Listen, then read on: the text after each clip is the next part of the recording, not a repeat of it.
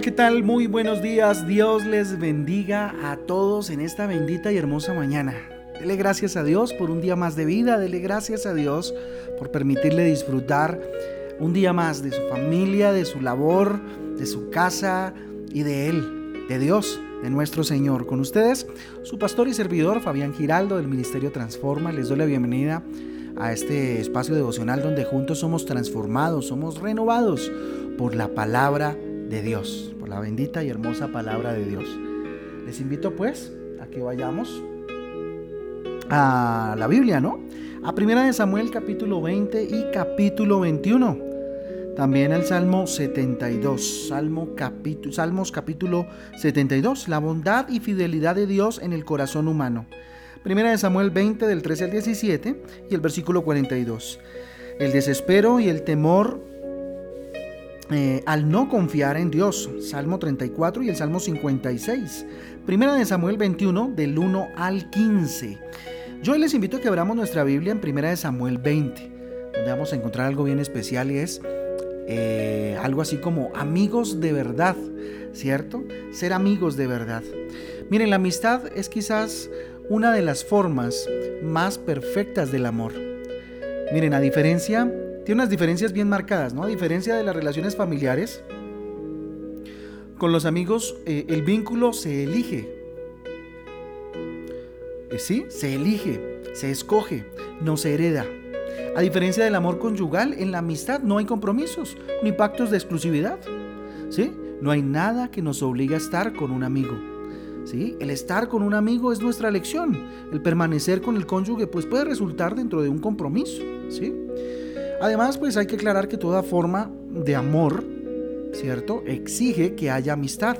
De ninguna manera quiero demeritar eh, nuestras relaciones de familia, ¿verdad? Obviamente. Ni mucho menos nuestra relación conyugal o matrimonial, ¿sí? Pero la amistad eh, sí no exige eh, que estén involucradas otras formas de amor, ¿sí? Miren que para Jesucristo, fíjense que para Jesucristo es muy importante la amistad. Miren, tanto que Él también quiere eh, llamarnos sus amigos, personas en quien, eh, en quien poder eh, confiar. Fíjense lo que dice Juan capítulo 15 versículos del 14 al 15. Vosotros sois mis amigos si hacéis lo que yo os mando.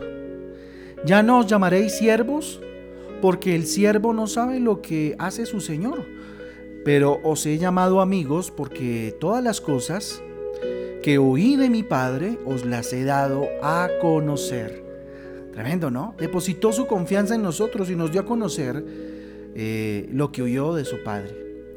Muy bien, miren, el verdadero amigo ama en todo tiempo, en todo momento, no importa las circunstancias en las que estén eh, viviendo. Y esto lo vemos eh, evidenciado en, en Proverbios 17, 17, que dice lo siguiente, en todo tiempo ama al amigo que es como un hermano en tiempo de angustia. En tiempo de angustia. Tremendo, ¿verdad? ¿Qué características nos muestra Primera de Samuel 20 de un buen amigo? ¿Sí? Miren el versículo 1 lo que pasa. Después David eh, dice lo siguiente. Después David huyó de Nayot en Rama, en Ramá, y vino delante de Jonathan. Y dijo, ¿qué he hecho yo? ¿Cuál es mi maldad? ¿Y cuál mi pecado contra tu padre para que busque mi vida? Miren, estaba en un momento muy difícil David. De hecho, se estaba haciendo preguntas, ¿qué fue lo que hice? ¿Qué fue lo que hice malo para que Saúl me quiera matar? Pero el hijo de, Saúl, que era Jonathan, amaba mucho a David, ¿cierto? Entonces nos muestra una característica muy especial porque aún eh, ante las órdenes de su papá y los deseos de su papá de procurar la muerte de David, pues Jonathan no estuvo de acuerdo por el cariño, el amor y la fidelidad que le debía a David por ser su amigo. Entonces encontramos una característica de un buen amigo. Está siempre dispuesto en los momentos de angustia. Siempre está ahí. ¿Sí? Un amigo cristiano, un amigo que, ame a Dios, ¿cierto? Es alguien que entiende la amistad como eh, el estar dispuestos para estar en todo momento y sobre todo en los momentos de angustia. Eh, en el versículo 2, mire lo que dice. Él le dijo, en ninguna manera, no morirás. He aquí que mi Padre ninguna cosa hará, grande ni pequeña, que no me la descubra. ¿Por qué pues me ha de encubrir mi Padre este asunto? no será así. ¿Sí?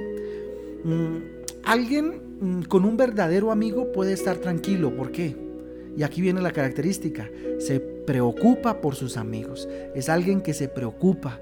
Es alguien que está constantemente pensando en cómo está mi amigo, qué puede estar necesitando. Voy a estar orando por mi amigo, ¿cierto? Voy a estar en oración por sus peticiones, ¿sí? Es alguien que se preocupa por sus amigos como Jonathan se preocupó por la vida de David, ¿sí? Inclusive para llegar a aseverar, ¿verdad? No morirás, ¿cierto? Mi papá no hará cosa ni grande ni pequeña, ¿cierto? E, en esa preocupación y en ese amor por su amigo. Otra eh, característica, ofrece ayuda de manera incondicional y lo vemos esto expresado en el versículo 4. Y Jonathan dijo a David, lo que deseare tu alma, haré por ti. ¿Sí? Ofrece ayuda, siempre está dispuesto de manera incondicional a ofrecer una mano amiga, a ofrecer siempre eh, lo que necesite ese amigo. ¿Sí? Muy bien, versículo 9, saltemos hasta el 9. Dice lo siguiente, y Jonathan le dijo, nunca tal te suceda, antes bien, si yo supiere que mi padre ha determinado maldad contra ti, ¿no te lo avisaría yo? Le pregunta. ¿Sí? Mire, un amigo no juzga, un amigo entiende, un amigo trata de comprender, se pone en los zapatos del otro, ¿sí? Y no juzga, ni señala de forma arbitraria. Claro que sí confronta, ¿no? Ojo con eso. Un buen amigo sí te dice, oye, estás equivocado en esto, sin necesidad de juzgar, pero sí con el ánimo de confrontar para que el resultado sea eh, un cambio, ¿cierto? Y un buen resultado. Versículo 13. Dice lo siguiente, pero si mi padre intentare hacerte mal, Jehová haga así a Jonathan y aún le añada, si no te lo hiciere saber y te enviare para que, no te, eh, para que te vayas en, en paz y esté Jehová contigo como estuvo con mi padre. Tremendo. Miren la decisión de Jonathan. Y aquí encontramos una característica importante. Siempre quiere el bien de sus amigos. No es egoísta, hubiera, hubiera podido quedarse callado y pues respaldar a su padre en semejante despropósito. Pero no, no, no, no, no lo hizo así. Porque eh, eh, siempre quiere el bien para el que es su amigo, para el que ama, ¿verdad?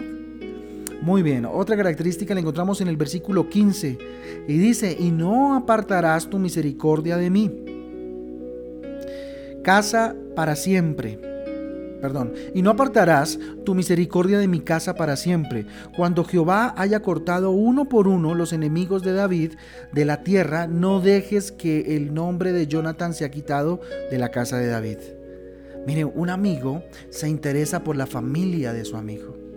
Miren, los verdaderos amigos no nos, no nos separan nuestras familias, por lo contrario, siempre luchan por mantenernos unidos por mantenernos unidos.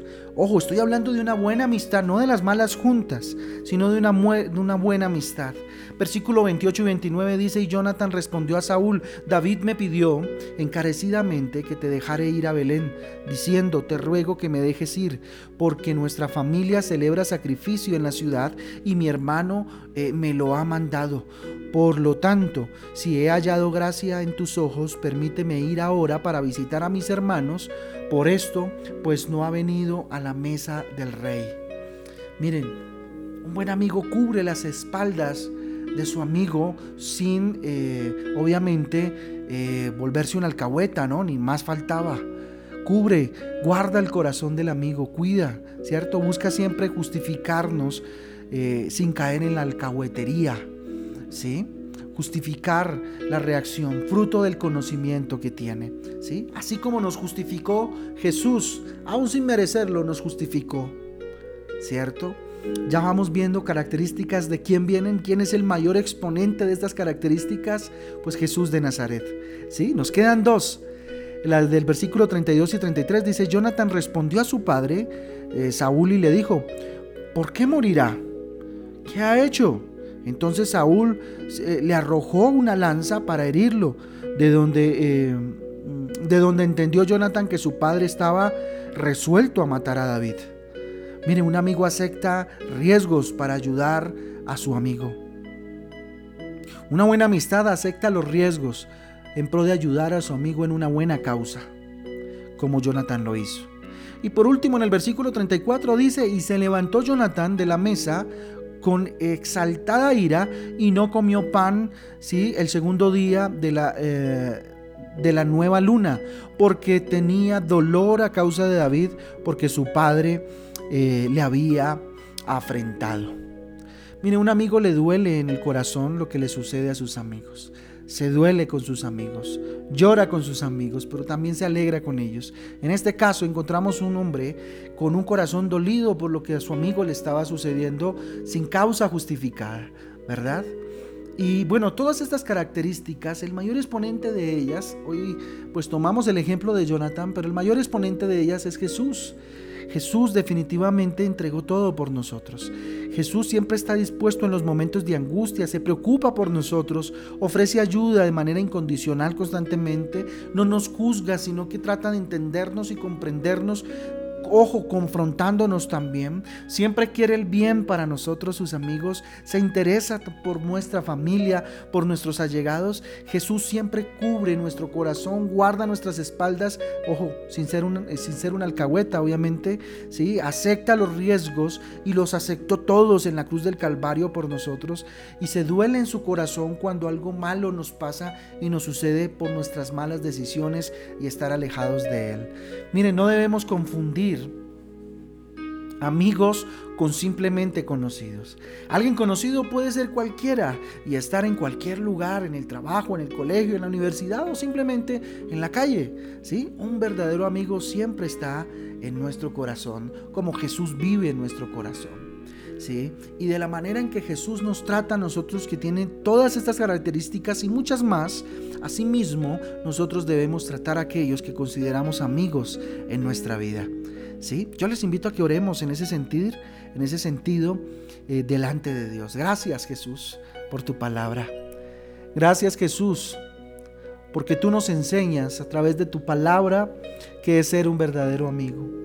Gracias Dios porque a través de la vida de Jonathan y de una manera más expuesta aún a través de la vida de Jesús nos muestras lo que es ser un verdadero amigo. Dígale Dios, enséñame a estar dispuesto siempre en momentos de angustia para mis amigos y aún para los que no son inclusive, ¿cierto? Pero sobre todo para mis amigos, dígale. Señor, enséñame a preocuparme por ellos, a orar por mis amigos. Bendito Dios, bendiga a sus amigos. En este momento, si usted viene a su mente el nombre de algún amigo, bendígalo Bendígalo, bendiga a su amigo. Dígale, Señor, bendícelo, cúrelo donde quiera que esté, Señor. Bendito Dios, permíteme ofrecer ayuda de manera incondicional como tú lo has hecho conmigo, asimismo con aquellos que considero mis amigos, Dios. Padre, ayúdame a entender, a no juzgar, a no señalar, sino ser, bendito Dios, misericordioso, como tú, mi Jesús, lo fuiste conmigo. Padre, enséñame a siempre querer el bien para ellos, Dios. Quita de mí el egoísmo, Señor. Por favor, Dios, que siempre está interesado en cómo está la familia de mi amigo, los que lo rodean y los que él ama, Dios. Ayúdame a no ser alcahueta, bendito Dios, pero sí a cubrir el corazón y las espaldas de mi amigo cuando sea necesario. Bendito Dios, guardándolo de peligro. Bendito Padre. Dígale, Dios, ayúdame, Señor, amar a mi prójimo como a mí mismo dice tu palabra, Dios. Aceptar riesgos por ayudar, por servir. Bendito Dios, aquel que considero mi amigo, así como tú lo hiciste conmigo, Jesús. Padre, enséñame a ser sensible al dolor o a lo que le pueda suceder a mis amigos. Dígale, yo los pongo en tus manos a todos aquellos, Dios, y nómbrelos. Por nombre propio, dígale, yo, bendito Dios, los pongo en tu altar, mi Jesús. Guárdalos, cuídalos. Y hoy, Señor, especialmente quiero agradecerte por ser mi amigo, por considerarme tu amigo, bendito Jesús. Eres el mejor amigo que tengo, Jesús. Déjame siquiera corresponder en algo, Dios, en algo, mi Jesús, lo que tú has hecho por mí.